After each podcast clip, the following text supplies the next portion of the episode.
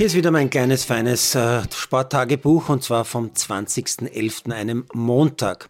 An einem Tag, an dem Menschen in diesem schönen, reichen Land auf andere Menschen in diesem Land eintreten, sie bespucken, sie beschimpfen, sie wegzerren, sich wie wilde Tiere gebärden, weil andere ihr Recht auf Protest nützen.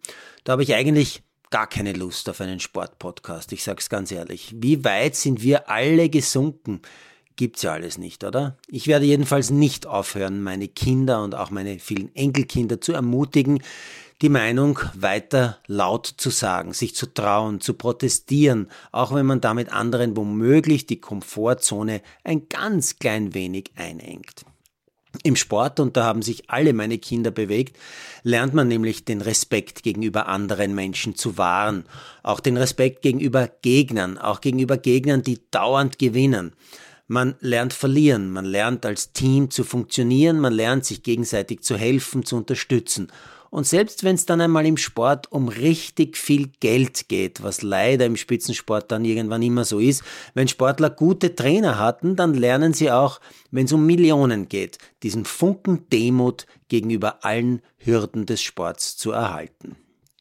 Dass ich kürzlich mit ansehen musste, wie der Norweger Christoffersen gegenüber Klimaaktivisten nur deshalb nicht tatsächlich handgreiflich wurde, weil ihn einige andere davon noch abhalten konnten, hat mich zutiefst schockiert, wirklich. Ich hatte in meinem Berufsleben ja wirklich mit sehr, sehr vielen Spitzensportlern unterschiedlichster Charaktere zu tun. Aber so ein super Top-Sportler, der im Grunde ein ganz, ganz privilegiertes Leben leben darf, der wirtschaftlich über Generationen hinweg ausgesorgt hat, der als Vorbild für viele, viele junge Menschen fungiert, dass sich also Christoffersen dermaßen daneben benimmt, ist schon ganz, ganz enttäuschend und zeigt mir dann leider auch, dass der Bursche nicht wirklich begriffen hat, worum es im Leben auf diesem Planeten momentan tatsächlich geht.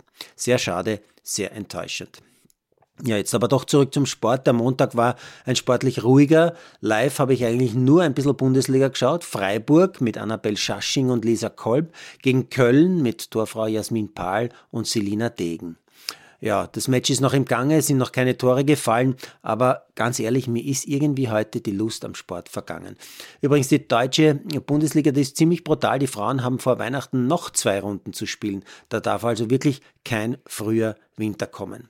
Ja, zur Tatsache, dass Rapid einen Piefke zum neuen Trainer bestellt hat, ja, sage ich jetzt auch lieber nichts. Ja, heute ist kein heiterer Tag, für mich zumindest nicht.